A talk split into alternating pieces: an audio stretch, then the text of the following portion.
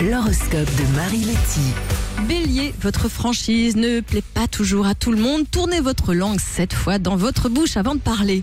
Taureau, vous n'aurez pas besoin de l'aide du tire-fesse pour gravir les montagnes. Gémeaux, un petit conflit à la maison vous agace et vous rend susceptible. Cancer, une personne proche de vous fond comme neige au soleil dès qu'elle vous voit.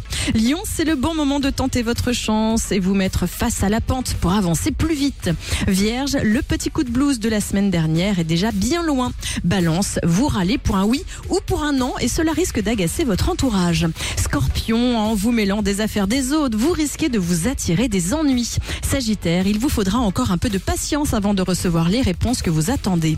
Capricorne, malgré la baisse d'énergie de ces derniers jours, vous réussirez à maîtriser une affaire délicate.